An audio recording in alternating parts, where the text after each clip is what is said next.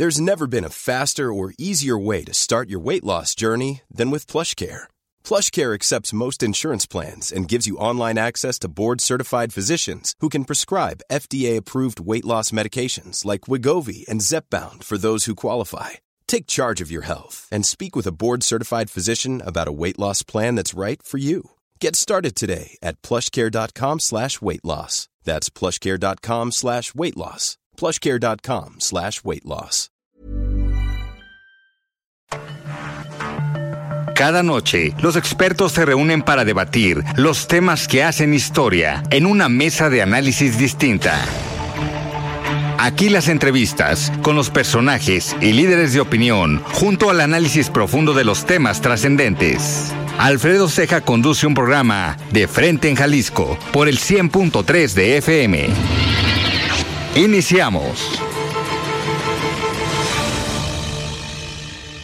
Muy buenas noches. Bienvenidos a una emisión más de De Frente en Jalisco, aquí en Heraldo Radio Jalisco. Hoy jueves 9 de noviembre quiero agradecer, como todos los días, en los controles técnicos a Antonio Luna y a Ramón Luna, en la producción y redacción de este espacio a Ricardo Gómez y recordarles nuestro número de WhatsApp para que se comuniquen con nosotros, el 3330 1779 66. El día de hoy vamos a tener aquí en entrevista a Michelle Greicha Frangé, ella es presidenta del DIF en el municipio de Zapopan.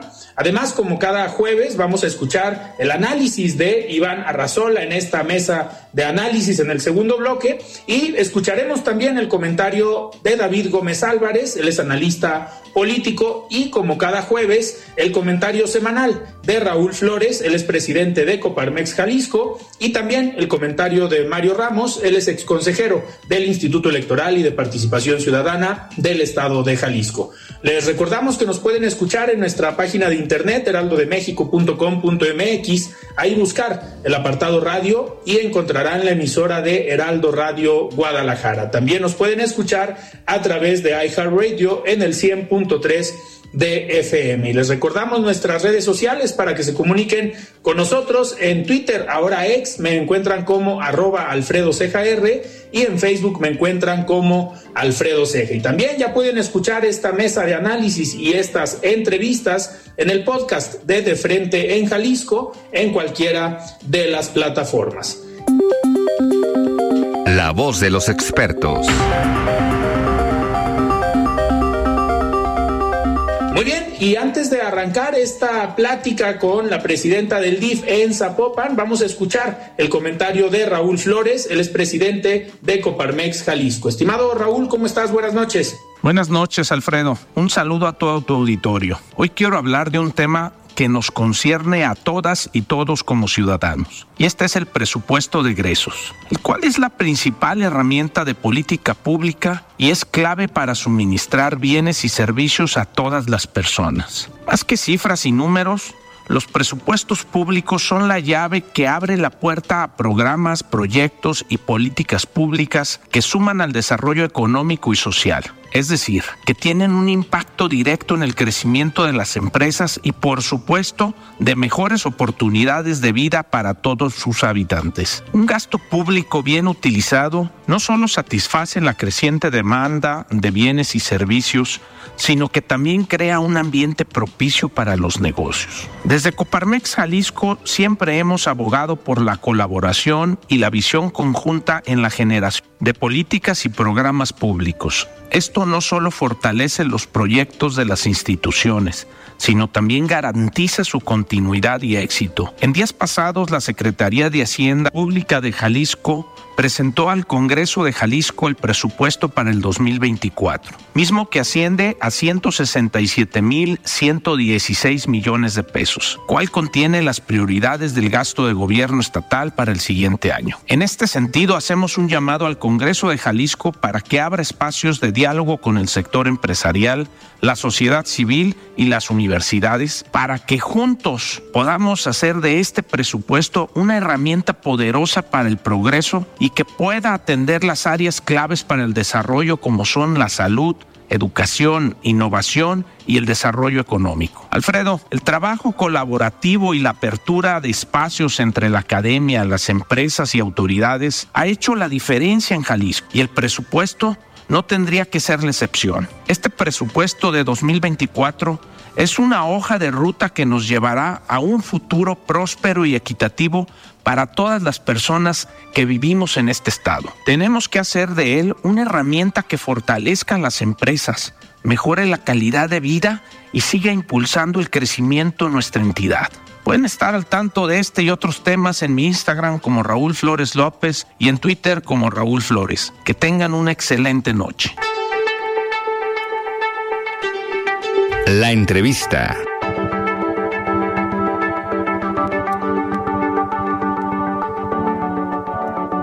Muchísimas gracias Raúl por este comentario y ahora sí arrancamos. Me da muchísimo gusto platicar el día de hoy con Michelle Greicha. Ella es presidenta del DIF en Zapopan. Estimada Michelle, ¿cómo estás? Buenas noches. Muy bien, Alfredo. ¿Tú cómo estás? Muy bien, muy bien. Pues listos para platicar sobre todo lo que están haciendo en el DIF, en el ayuntamiento y en el municipio de, de Zapopan. Hemos, hemos visto muy activa en, pues no inauguraciones, pero en visitas a los diferentes centros, a las diferentes instalaciones que le están metiendo mucho trabajo, le están metiendo mucho empuje a las instalaciones y a dignificar este lugar donde sin duda se presta atención tanto a niños, adolescentes, pero también a personas adultos mayores. Y algo con, lo que me gustaría empezar es, eh, en este sentido, eh, le han hecho mucha eh, difusión a este centro de autismo y a este tema que a lo mejor no era tan visible hace algunos años, pero sin duda en la sociedad,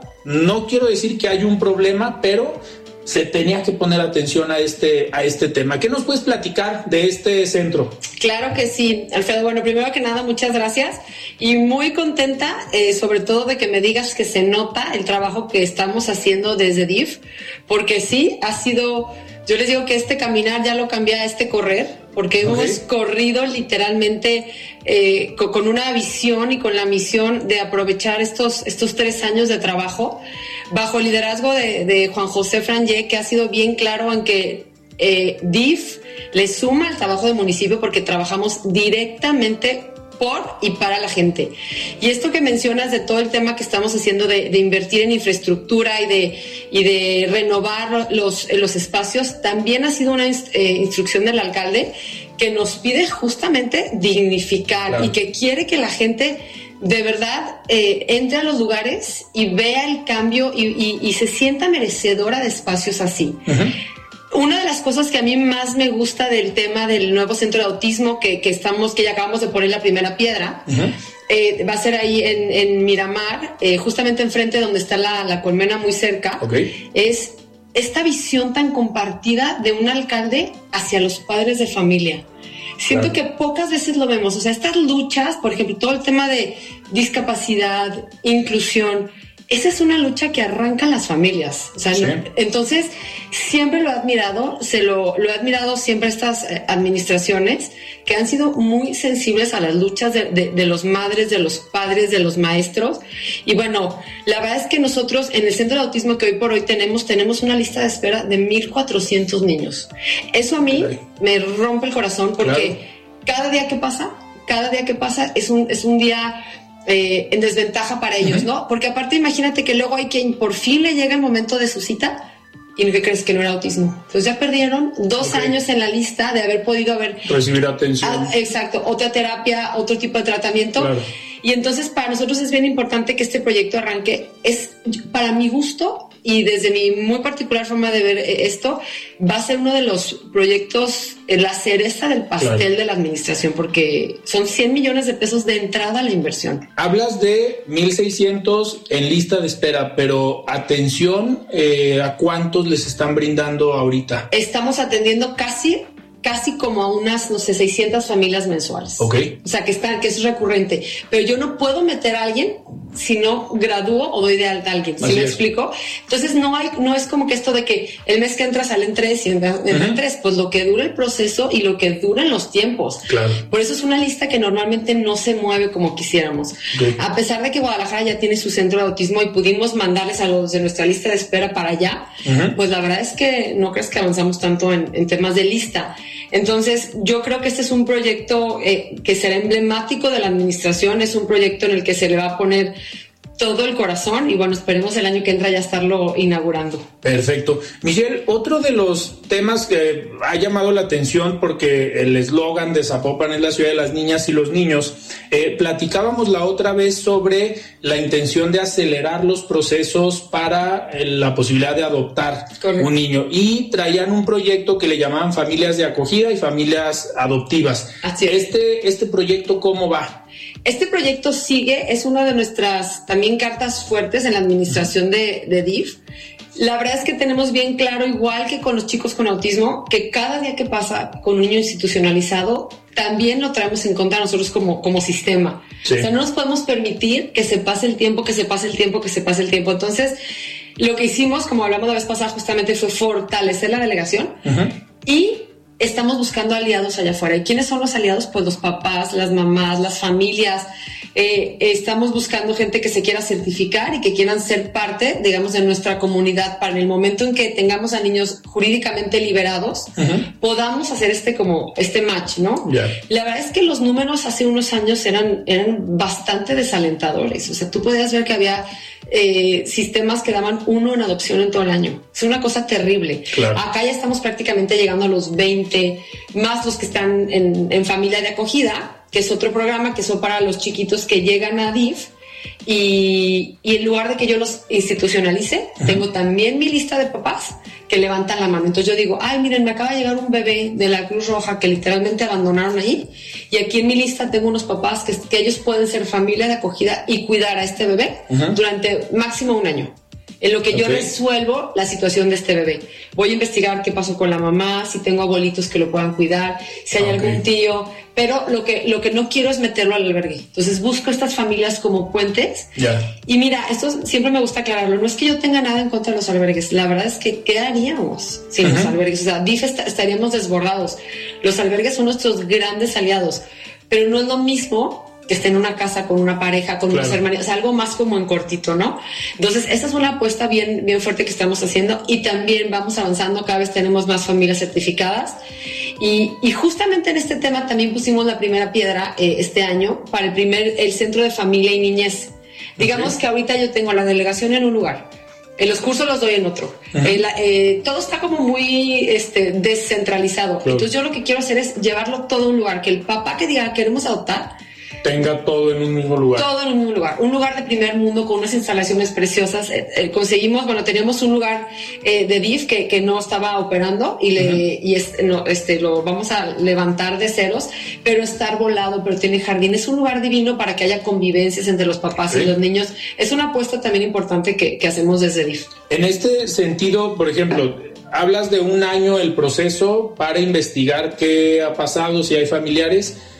¿Qué pasa después de ese año? Si la familia o si hay algún familiar que sí pueda reclamar eh, al bebé, ¿qué pasa con la familia que lo tuvo un año? Porque me imagino que debe ser complicado eh, decir, ¿sabes qué?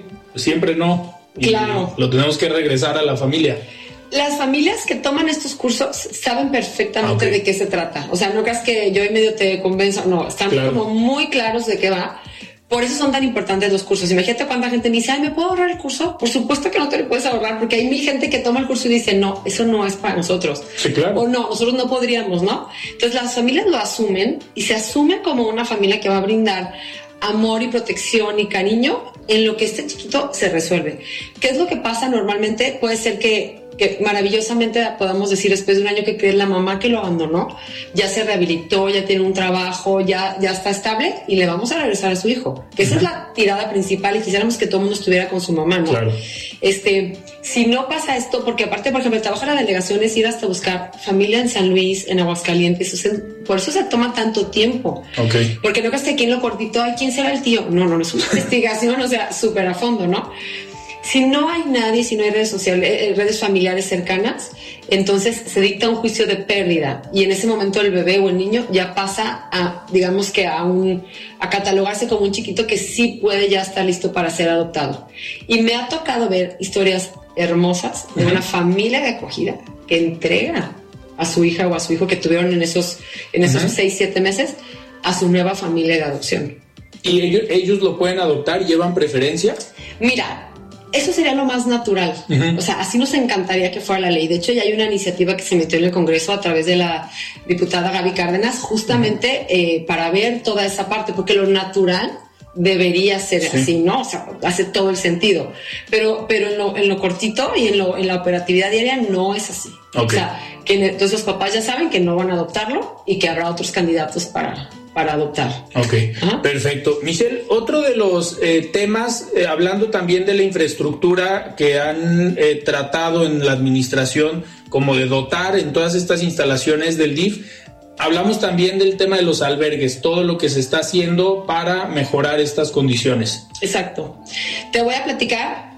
tenemos dos proyectos. Uno que se me hace bien importante hablarte, que se llama Dar Hogar ese es un programa bien bonito que hicimos. Fíjate que Marta, eh, nuestra presidenta del voluntariado, y yo siempre estábamos como que muy inquietas de, es que, ¿qué más podemos hacer por los O sea, te da como frustración de que quieres hacer más y dar más, ¿no? Pero tampoco podemos llegar a un albergue y decir, a ver, a mí denme mis tres de Zapopan nada más. Y yo me voy, o sea, a ver, llegas a un albergue y todos son de todos y como siempre le digo a a mi Juan José, no, o sea, no hay, no hay este, fronteras aquí, yo llego y a todos es por igual, ¿no? Entonces, tuvimos la, la gran visión con Carla, nuestra directora de DIF, de poner un fondo de un millón de pesos de DIF y un millón de pesos que pone la coordinación de Chava Villaseñor junto con Paloma Romo, que son asociaciones civiles. Hicimos un fondo de dos millones y entonces hicimos, lanzamos una convocatoria para que los albergues y también asilos que tuvieran nuestros adultos mayores pudieran acceder a 100 mil pesos presentan su proyecto y entonces hubo, por ejemplo, un albergue que puso aires acondicionados. Morían de calor. Entonces, a mí no me importa si el beneficiado es de Zapopan, de Tlaquepaque, claro. maravilloso que van a tener aires. Entonces, así no, hubo quien quiso impermeabilizar, hubo quien metió un proyecto para una cocina. Entonces, sentimos que a través de ese tipo de programas estamos como poniendo un poquito y mejorando un poquito las condiciones de todos los albergues. claro, de todos ellos. Y el de Dame Chance, que es otro programa también bien padre, que estamos haciendo intervenciones más importantes, digamos, en, en, en el sentido de más grandes en, albergues que sí estaban en unas condiciones terribles de infraestructura y también yo la verdad es que llegué a uno en particular y dije, yo no me voy de esta administración sin dejarlo mejor que como me lo encontré. O sea, esto no puede seguir. Y entonces, bueno, estamos ahí metidos de lleno y junto con Pro Sociedad estamos, como yo les digo, no me sirve de nada, nada más arreglar lo físico si no entramos en temas de proyecto de vida de los chavos. Entonces estamos haciendo como el trabajo a la par, pues con, la esperanza de que, de que ellos vayan acercándose al final de su estancia en el albergue, creando ya un proyecto de vida que los ayude no a salir a la nada, sino con ya algo como más planeado. Tienen, eh, digo, y esto a lo mejor no, no sé si lo estén trabajando, pero ahorita que comentas de preparar a los jóvenes para cuando salen, eh, se está pensando en capacitaciones, en tema de oficios, por, a lo mejor tú dices, el chavo tiene la preparatoria, pero a lo mejor no puede acceder por condiciones de vida a una licenciatura, una ingeniería, pero hay posibilidad de algún oficio. ¿Se tienen también capacitaciones en ese sentido para los chavos? Sí, mira, hay capacitaciones en temas de oficios, pero sobre todo lo que más me ha dado la tarea yo es alianzas con empresarios. Ok. Entonces, por ejemplo, en este albergue que te digo que estamos interviniendo de manera importante, desde que llegué les pregunté, ¿tú qué quieres ser? ¿Tú con qué sueñas con ser? Y hemos empezado como a encarrilarlos y a perfilarlos. Okay. Entonces también, yo siempre hablo Alfredo, de, cómo cada quien desde lo que es y lo que tiene puede dar una oportunidad a alguien. Entonces, pues si tú eres doctor y este chavo que es doctor, bueno, ahorita ponlo a llevar y traer eh, papeles y oficios y análisis y vele, dando, vele dándole la oportunidad, ¿no? Cada que vimos la historia de éxito de alguien, muy frecuentemente escuchamos en, y don fulano me echó el ojo que yo estaba lavando un coche, pero me invitó. Entonces podemos convertirnos todos en ese, en ese tipo de persona que le cambie la vida a alguien. Entonces eso es mucho lo que hemos hecho, alianzas con la gente, con empresarios y gente allá afuera que vea lo que pasa en los albergues. Que, que eso va eh, ya en el tema de proyectos de vida. Tal cual. Perfecto. Oye, y otro de los eh, temas, ahorita hablabas de los lugares que están trabajando junto con asociaciones civiles para remodelar pero también los adultos mayores. Muchas veces pensamos en DIF, que son niños nada más, Así es. y nos olvidamos de los adultos mayores. También están trabajando en este, en este sentido. ¿Qué, ¿Qué están haciendo con los adultos mayores que creo, me atrevo a decir, sin ser experto en el tema, yo creo que es una situación a veces más complicada que con un niño, ¿no? Tal cual, qué risa, porque siempre les digo, no, no, no, los adultos mayores me exigen más. Sí. Ellos como, haz cuenta que son unos niños chiquitos, pero, pero con, como con estas necesidades de, oiga, me dicen, haz de cuenta, oiga, presidenta, y no los han llevado ya más a Mitla. O sea, donde me ven, me sacan algo, me piden algo, o sea, siempre como con muchas ganas de hacer, ¿no? Claro. Y no se dejan ni nada de que yo mañana le digo, no, ya me dijo la vez pasada que me iba a decir y no me dijo, o sea, me Eso no se les olvida. que a eso no se les olvida nada. Y entonces también nosotros tenemos el Centro Metropolitano del Adulto Mayor, el CEMAM, que remodelamos también este año con una inversión de más de 20 millones de pesos. Quedó el centro, Alfredo. ¿No, no lo conoces? No. Te voy a invitar. Vamos. No tienes idea qué lugar de primer mundo, divino, eh, ventilado, iluminado, con áreas verdes, con su cancha de, de básquet, porque juegan básquet, porque juegan tochito, porque bueno, son los más activos, ¿no? Es como un club, van desde las 8 de la mañana hasta las 4 de la tarde, pero vemos las historias desde el que se volvió a enamorar, la que se reencontró con su, o sea, es un espacio justamente para ellos. Ahí atendemos a 400 personas diarias. Son de entrada por salida, Son de entrada también por ahí pueden dormir. No, entrada por salida, pero unos desayunan ahí, pueden comer ahí, todo, es su vida entera. O sea, cuando lo cerramos, que duró prácticamente un año cerrado, donde me veían, corrían a reclamarme. O sea, pero sigue cerrado, claro, porque era su, digo, los reacomodamos y los grupos de adultos mayores los pusimos en otros centros y demás, ¿no? Pero, pero no, no era lo mismo que ir. Entonces también Claro. una, una visión maravillosa, porque aparte Zapopan es una ciudad que está, eh, que tenemos compromisos con el adulto mayor y los cumplimos. Entonces, bueno, también los chiqueamos mucho a nuestros adultos mayores y este, y bueno, ahorita los tenemos muy contentos con su nuevo semana. Tienen ahí, pueden desayunar, pueden comer, pero tienen también doctores, expertos, especialistas, Todo. con todos los servicios. Para eh, oculistas, podólogos, nutriólogos, el maestro de redes sociales, porque el Instagram, el Facebook. Ok. Tengo a una señorona que se me graduó de la primaria, tiene 80 años, porque Ok. hay otra vez clases de Excel, de todo lo que te puedas imaginar. Entras y es un tianguis porque venden joyería, venden todo lo que hacen. Es una chulada. Y tiene costo, tienen que hacer alguna aportación o los hijos pueden llegar y dejar a sus Tal papás. cual. Inclu- no tiene ningún costo, ellos pueden llegar y pueden este, empezar a integrar las actividades. Ok. Y este, incluso hay transporte. O sea, nuestros camiones van por los adultos mayores a ciertos Ok. puntos. Entonces, nada más sería cuestión de que preguntaran en sus centros eh, comunitarios más cercanos, pero el camión los lleva y los regresa. Entonces, pues llegan de a montones. Vienen felices. Muy bien, Michelle, pues sin duda se nos fue rápido Sí, este oye. primer bloque, pero muchísimas gracias. Son muchos temas, creo que nos faltó tiempo, pero te vamos a invitar próximamente. Yo creo que antes de que cierre el año, para que nos digas cómo cierra el año el DIF en el municipio de Zapopan. Pero yo te agradezco que hayas estado aquí en De Frente en Jalisco. Muchísimas gracias. Ya dijiste, ¿eh? Sí, yo vengo feliz a platicar. Cerrado. Muy bien, pues muchísimas gracias. Platicamos con Michelle Greicha. Ella es presidenta del DIF en el municipio de Zapopan. Nosotros vamos a un corte y regresamos. Siga con Alfredo Ceja y su análisis de frente en Jalisco por el Heraldo Radio 100.3. Mesa de análisis de frente en Jalisco con Alfredo Ceja. Continuamos. La voz de los expertos.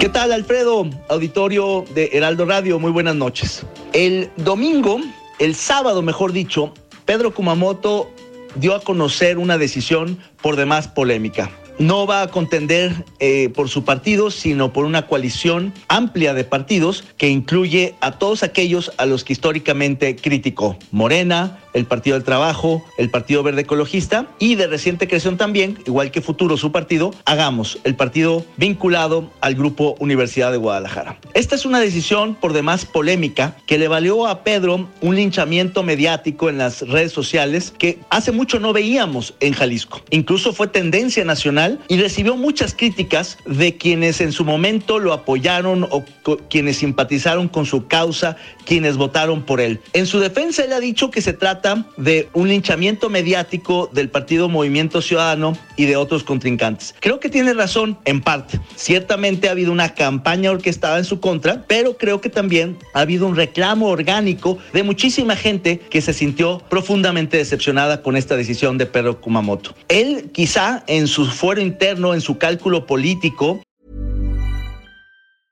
I'm Sandra, and I'm just the professional your small business was looking for. But you didn't hire me because you didn't use LinkedIn jobs. LinkedIn has professionals you can't find anywhere else, including those who aren't actively looking for a new job but might be open to the perfect role, like me. In a given month, over 70% of LinkedIn users don't visit other leading job sites. So if you're not looking on LinkedIn, you'll miss out on great candidates like Sandra. Start hiring professionals like a professional. Post your free job on linkedin.com/people today. Hey, it's Ryan Reynolds and I'm here with Keith, co-star of my upcoming film If, only in theaters May 17th. Do you want to tell people the big news? All right, I'll do it. Sign up now and you'll get unlimited for $15 a month in 6 months of Paramount Plus Essential Plan on us. mintmobile.com slash switch. Upfront payment of $45 equivalent to $15 per month. Unlimited over 40 gigabytes per month. Face lower speeds. Videos at 480p. Active Mint customers by 531.24 get six months of Paramount Plus Essential Plan. Auto renews after six months. Offer ends May 31st, 2024. Separate Paramount Plus registration required. Terms and conditions apply if rated PG. Habrá entendido que le convenía más dar este polémico paso y asociarse con sus antiguos rivales, con los socios incómodos que tanto criticó y perder una parte de su electorado, pero tener más posibilidades de ganar, ser más competitivo. Yo no estoy tan convencido de que le sumen estas otras marcas y en cambio sí creo que ha perdido por lo menos la parte más importante que era la credibilidad, la legitimidad, la coherencia, la consistencia y buena parte de sus principios. No es un político corrupto ni abusivo, para nada. Creo que Pedro ha sido alguien que ha dado su batalla. Sin embargo, esta decisión echa por la borda muchos de sus principios que le dieron prestigio, que le dieron reputación, como haber sido independiente, haber sido eh, distante de la clase política, no haberse convertido en un partido más, no haberse aliado con los impresentables y ahora hace todo lo que siempre criticó. Esta decisión seguramente acompañará a Pedro por el resto de su vida, independientemente del resultado del próximo año. Pero claro, su carrera política dependerá de si gana o no Zapopan, que es la candidatura que negoció con los demás partidos políticos para aliarse con los que eran antes sus adversarios. Es una decisión polémica. Yo le daría el beneficio de la duda en el sentido de ver si realmente es una decisión pragmática pero estratégica, eh, ganadora, o si de plano fue una simple decisión pragmática, eh, eh, equivocada y que quizá lo entierre políticamente. Se le está jugando todo por el todo Pedro Kumamoto y ya veremos cuál es el resultado el próximo año. Hasta aquí mi comentario, Alfredo. Buenas noches. El análisis de frente en Jalisco. Muy bien, estamos de regreso aquí en De Frente en Jalisco y arrancamos esta mesa de análisis de los jueves con Iván Arrazola. Estimado Iván, ¿cómo estás? Buenas noches. Hola Alfredo, buenas noches. Oye, pues muchos temas polémicos esta semana, temas que llamaron mucho la atención, que a lo mejor ya veníamos eh, sabiendo algo de rumores desde la semana pasada, pero me gustaría empezar con este tema. La mega alianza que se conforma para Jalisco, Morena, el Partido Verde, el Partido del Trabajo, Hagamos y Futuro. Llamó mucho la atención, principalmente Hagamos y Futuro, pero el personaje de Pedro Kumamoto, que tanto tiempo trabajó, impulsó las candidaturas independientes, criticando a los partidos, después forma su partido, compite en distintos eh, comicios, en las últimas dos elecciones pues no ha tenido buenos resultados y termina aliándose con los partidos de siempre, con los partidos que tanto criticó, pero él comenta que hay coincidencias. ¿Cómo ves, Iván, esta alianza? ¿Cómo ves la postura de Pedro Kumamoto de aliarse pues, con los partidos de siempre. Pues mira, sorpresiva además por la reacción, ¿no? Porque pareciera que, bueno, Pedro Kumamoto va encaminado a la candidatura a la gobernatura o algo por el estilo y pues no, no, este, no, no es para tanto, ¿no? Recibió muchas críticas, sobre todo me sorprenden las críticas de Pablo Lemus y de Juan José Fangid, que fueron los primeros que en redes sociales pues lo, lo, lo, reventaron, porque bueno, al final de cuentas pues estamos hablando de que cada actor político pues es independiente y puede aliarse y puede juntarse con, con quien quiera, ¿no? Le, le dan una importancia que me parece que es eh, propaganda, ¿no? A favor de, de, Pedro Kumamoto.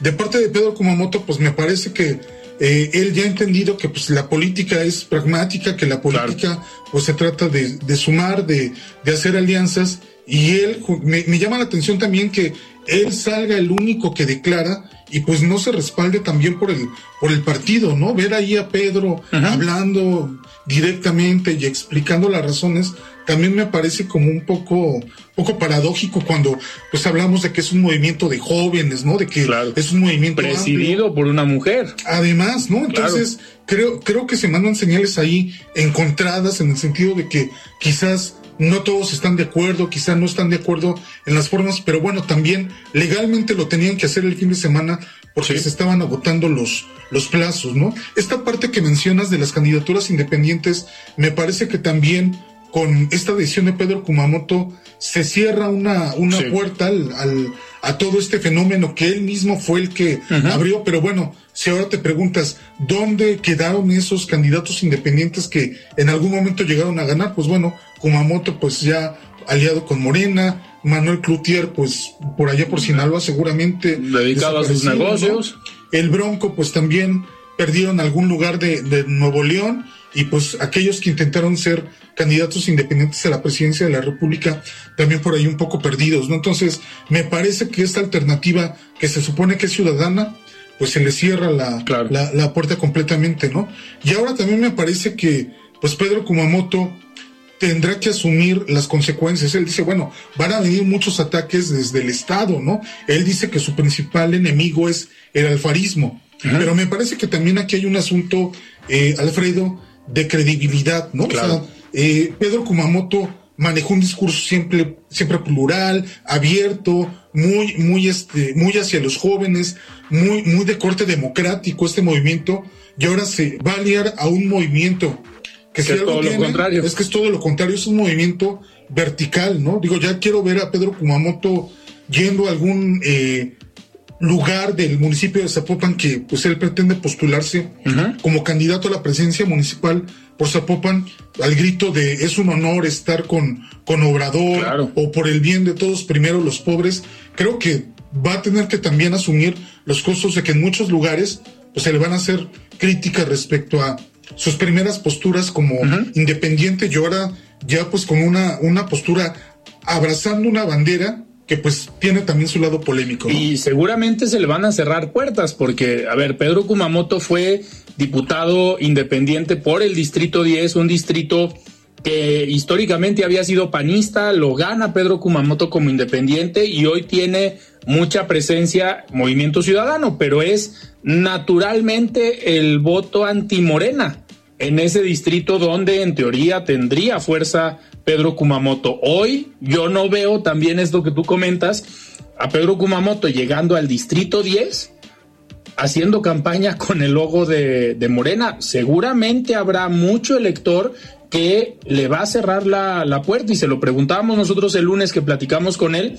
Yo le decía, oye Pedro, me diste este, eh, este electorado que votaba por ti, que era antimorena y que a lo mejor no veía en Movimiento Ciudadano o en los otros partidos y por eso se fue contigo, pues hoy ese voto que era antimorena seguramente se va a ir de tu partido y se va a ir a otro lugar, ya sea Movimiento Ciudadano o al Frente Amplio. Pero también se le van a cerrar muchas puertas y parte del electorado se va a ir, ¿no? Sobre todo ese electorado, Alfredo, que está desencantado con los partidos políticos y que prefiere opciones independientes, ¿no? Más allá del purismo, más allá de otro tipo de cosas, me parece que hay una parte importante del electorado que no se siente representado por las opciones que, que hoy en día, hoy en día se tienen, ¿no? Pero también me parece que Pedro es consciente de una cosa. Hace seis años, cuando contendió por la senaduría de, en el estado de Jalisco, pues perdió porque no se alió precisamente, ¿no? Si, digamos, la votación hubiera sido únicamente entre partidos, no, no entre alianzas, habría, habría sido el primer lugar, pero esto no sucedió. Seis años después, dice, no, no voy a repetir el mismo error, ahora me voy a aliar pero bueno, la cuestión es si te estás aliando con la, la, fuerza correcta. Algo que podría ayudarle, me parece, es que también futuro va a estar en, eh, hagamos. va a estar en esta alianza. Entonces, de alguna forma, pues el grupo UDG, con todo lo que representa, con quizás los jóvenes que puedan apoyar en este movimiento, seguramente lo van a tratar de cobijar porque también me parece que el discurso y el tipo de político que es Pedro Kumamoto es un político más sofisticado, ¿no? No, no trae un discurso tan simple de contra la corrupción, contra los privilegios, contra el conservadurismo, contra los fifís. Me parece que también para Pedro Kumamoto va, va a tener que manejar ahí una cuestión muy, porque este discurso es como muy machacoso, ¿no? Muy 4T de que en realidad no, no hay mucha, mucha discusión, mucha diversidad de ideas, ¿no? Todo es contra la corrupción, contra los privilegios. Bueno, Pedro Kumamoto pues va a decidir si abraza ese discurso completamente o si sigue también eh, una línea independiente. Va a ser difícil para él la transición, me parece, pero lo que lo podría ayudar, pues precisamente este cobijo de, de, de, eh, digamos, del grupo universidad, pues que seguramente también le van a meter no, duro, ¿no? No, no era, ¿No era más viable, Iván, una alianza nada más futuro y hagamos? Me parece, Alfredo, que, y, y es algo que también se ha discutido, Pedro Kumamoto pudo ser candidato a la gubernatura del estado de Jalisco. Que fuera a ganar era, complicado, porque realmente las dos fuerzas importantes en este momento son MC y, Morena, ¿no? O sea, eh, hay que partir de, esa lógica. Pero me parece que posiblemente Pedro Kumamoto le podría haber aportado los votos suficientes, ya sea a su partido o a esta alianza, como para ir, digamos, eh, asegurando el registro e ir creciendo poco a poco, ¿no? Y pero cuidar esta, esta cuestión de pues la independencia de este voto antipartido, de este voto que tiene inconformidad ¿no? con la clase y, ganando posiciones al final en municipios, algunos distritos que pudieran ir creciendo en alianza estos dos, dos partidos.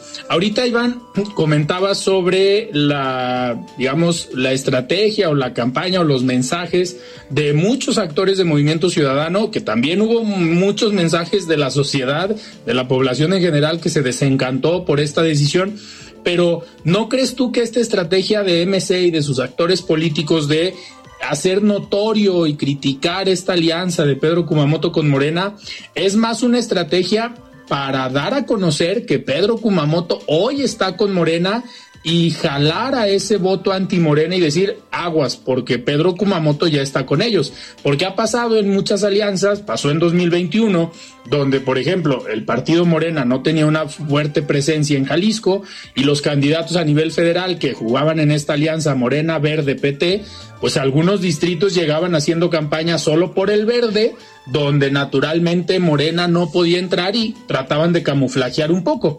Yo creo que Movimiento Ciudadano a eso le está apostando, a decir, aguas porque Pedro Kumamoto ya no solamente es futuro, ya también es morena. Yo creo que a eso responde esta estrategia, ¿no? Y curiosamente, Alfredo, los que más se manifiestan, pues son, digamos, los, los políticos más importantes, los que están en la disputa y que son eh, Pablo Lemus, que va por la gubernatura, y Juan José Franje, que va por este, por Zapopan y, el, y, el, alfarismo, por su parte, o sea, el gobernador y como que su grupo más cercano no, no se manifestaron de manera como tan, tan, tan feroz. Me, me parece que, que, en ese sentido sí puede haber como esta cuestión de un poco exhibir, ¿no? Decir, bueno, es esta persona que representaba, digamos, a los independientes, ahora pues ya está con una fuerza política. Pero aquí me parece, Alfredo, que la prueba más importante de todas es para el propio Pedro Kumamoto, qué es lo que está en juego, su capital político y su prestigio, su prestigio como político. Porque me parece, Alfredo, que supongamos que él es candidato eh, a la alcaldía de Zapopan por, por Morena. Pero si llega a perder de una manera contundente por más de, dos dígitos, me parece que ahí realmente este capital que Pedro ha acumulado va a ponerse seriamente en, riesgo y se le va a poner y, se va a cuestionar esta decisión que tomó. ¿Qué resultado sería ideal para, para él? Evidentemente ganar. Si se están aliando con Morena es porque suponen que tienen lo necesario para poder ganar Zapopan. O por lo menos, si pierde, que pierda por una diferencia menor a tres dígitos. Eso nos, nos haría pensar que es un candidato competitivo, pero un resultado como el que se dio en la elección pasada. Exactamente, creo que va a dejar muy mal parado a Pedro Kumamoto. Entonces, e, él, es el que se está jugando ya su resto en estos, en estos momentos. Claro, y sobre todo ahorita va a ser interesante ver ya las divisiones que puede haber al interior de Morena. El regidor Alejandro Puerto de Zapopan, que ha tenido una participación muy activa, a lo mejor en redes sociales, en algunos medios de comunicación, no sé si tan activa al interior del ayuntamiento, pero ha sido interesante que él ya dijo, oigan, no se vale que vengan a imponer a un candidato porque aquí estoy yo y he levantado la mano y he trabajado. Entonces, la militancia de Morena hay que ver cómo recibe estas negociaciones que se pudieron hacer desde la cúpula eh, partidista. Eh, por un lado, pues, Pedro Kumamoto en Zapopan, se habla que para el grupo UDG o para Hagamos, perdón, eh, se estaría negociando la posibilidad de Guadalajara. Entonces, los morenistas que fundaron el partido, estos personajes que digamos, aman a Andrés Manuel López Obrador desde un inicio y no solamente por un resultado electoral, eh, pues ¿qué van a decir y qué van a pensar? Yo creo que ya están mandando mensajes de aquí estamos, no nos olviden y nosotros también entramos en la negociación. Se me hace un poco ilógico lo que está planteando el regidor en Zapopan de decir que se someta a una encuesta y vamos haciendo un proceso abierto. A ver, si se somete una encuesta a Pedro Kumamoto al perfil que le pongas de Morena en Zapopan, se lo va a llevar. De todos modos, entonces es una simulación también, pero ¿crees que dentro del al interior de Morena algunos morenistas también digan, yo por ahí no juego? Mira, lo que pasa es que también aquí me, me parece, Alfredo, hay una cuestión, como lo está planteando el propio Pedro Kumamoto, pues él ha hablado de que, no, a ver, aquí no va a haber encuesta, o sea, prácticamente... voy yo. voy yo, ¿no? Claro. Y, y sí, a ver, hay, hay personajes dentro de, del municipio de Zapopan, por el lado de Morena, que ya han venido trabajando. Un problema que tiene Morena en el estado, pues es de que no tiene estos perfiles tan, tan eh, llamativos, lo que sí pueden hacer con Pedro Kumamoto, ¿no? Por eso lo, lo están adquiriendo. Y lo mismo sucede en la gubernatura, de que el problema que tienen es en los ninguna perfiles. de estas, los perfiles, ¿no? No son del todo o los más atractivos, pero tienen que, que trabajar con eso, ¿no? Que inclusive no sé, Alfredo, si Pedro Kumamoto se hubiera subido a esta encuesta para eh, gobernador, o quién sabe qué resultado habría, habría este, se habría obtenido, ¿no? Me, me, parece que va a ser interesante lo que ocurra el 10 de noviembre también, cuando ya se defina quién va a ser el candidato o la candidata de Morena, ahí se van a empezar a acomodar muchas cosas y seguramente pues algunos de estos inconformes pues van a terminar ocupando algún cargo de diputados o dentro del gabinete, ¿no? Claro. Si, es que llegaron a ganar. Claro. Iván, oye, otro tema que generó polémica en estos últimos eh, días, para ser eh, específico, antier, el ministro, todavía ministro eh, Arturo Saldívar, expresidente de la Corte, renuncia al cargo, le faltaba un año para terminar su, su encomienda pero renuncia al cargo para decir quiero aportar y quiero sumar a la cuarta transformación o al desarrollo del país. Queda muy mal parado el ministro Arturo Saldívar, ¿no? Sin terminar su gestión, tratando de asegurar algo, pero no sabemos qué sea eso que quiera asegurar. ¿Por qué? Porque por ley está impedido durante los próximos dos años para ocupar algún cargo público dentro de otro eh, poder, no va a poder ser candidato en caso de que quisiera, la ley se lo impide. ¿Cómo ves esta, esta decisión de subir una, mencionar una carta de renuncia al presidente y a las tres horas tomarse una foto con Claudia Sheinbaum, aún siendo ministro, cosa que en su momento él criticó de los exministros que se iban a ocupar cargos públicos, hoy está cometiendo lo mismo. Y como dice la leyenda popular, siempre hay un tuit, lo escribió Arturo Saldívar hace algunos años. Son las contradicciones inherentes al, al, al, al, ejercicio del poder, pero me parece que al final de cuentas, Alfredo, todos seguían por, por este principio de llegar al poder o alcanzar una parte del poder. Me, me, parece, Alfredo, que parte de estas contradicciones es que estamos hablando de un ministro de la Corte que además presidió la Corte durante, sí. durante cuatro años, pero desde que llegó la 4T me parece que Arturo Saldívar perdió la brújula de cuál era su, su papel y su papel pues era velar por la, la constitución. Desde el uh -huh. momento en que él apoya esta medida del, del presidente de querer prorrogar claro. ¿no? durante dos años más su presidencia, me parece que ahí Saldívar ya perdió buena parte de su credibilidad. Y si a esto, por ejemplo, le sumas que a cada rato lo podían encontrar afuera de Palacio Nacional saliendo de una reunión con el presidente. Dices, se trata de un poder autónomo, se trata de un, un poder más de la Unión. O sea, no. El, no es un secretario. No es un secretario. El presidente de la Corte no se puede reunir con el presidente de la República como si fueran cuates, como si fueran amigos, a platicar de cualquier cosa. Y si lo hacen, tienen la obligación de informarle al país exactamente de qué, de qué están hablando, ¿no? Me, parece que al final el papel que termina jugando Arturo Saldívar es, por decirlo menos, eh, Alfredo Penoso, ¿no? Apoyando a eh, Yasmín Esquivel, apoyando a Loreto Ortiz, siendo los tres los ministros eh, a modo los ministros afines al presidente de la República, ¿dónde queda la independencia del Poder Judicial? ¿Dónde queda la autonomía? Me parece que al menos en lo que respecta a Arturo Saldívar, es claro que él perdió el cassette completamente desde que López Obrador llega a gobernar el, el país. Ahora lo más preocupante de todo esto, Alfredo, me parece cómo va a ser el proceso de, sustitución, que creo que es algo que se tiene que, que explicar, porque ahora sí, hay que decirlo, el presidente tiene la sartén por el mango en, ese sentido, ¿no? ¿Qué, se está previendo o por qué también se da esta renuncia? No sabemos qué va a pasar el próximo año, si Morena va a continuar en el poder, si, cómo va a quedar la conformación de las cámaras. Es un ministro más para Morena. Es un ministro más para Morena, bien lo acabas de mencionar, Alfredo. ¿Qué va a pasar? Pues bueno, este ministro se tiene que sustituir por otro y hay que recordar que los ministros duran 15 años en el cargo. Sí. ¿Cómo se elige un ministro? Bueno, el presidente presenta una terna y de esa terna el Senado tiene que elegir por mayoría calificada a un miembro de esa terna.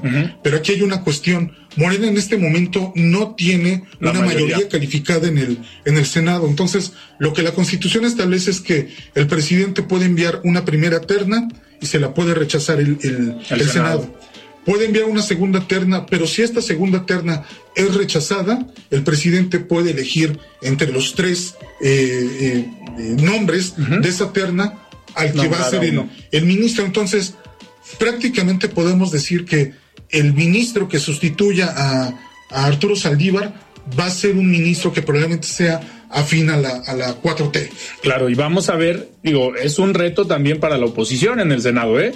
PRI, PAN, PRD, eh, y los partidos de oposición y algunos senadores de Morena eh, más alineados al grupo de o Marcelo Ebrard o Ricardo Monreal y Movimiento Ciudadano, eh, pues van a tener también un reto con esta decisión, ver qué pueden acordar, qué pueden negociar y ver si digo si frenan las dos ternas ya valió y el presidente va a elegir a uno de los, de los perfiles. Pero si logran negociar e imponer cierta mayoría con alguno de los perfiles que a lo mejor vean un poco más adecuado, más independiente, no tan casado con eh, Morena o con el presidente, como el caso de Yasmín Esquivel, pues eh, eh, ahí creo que la oposición va a tener un juego muy importante de responsabilidad y vamos a tener que estar muy atentos en este, en este tema. Entonces, como bien comentas, yo creo lamentable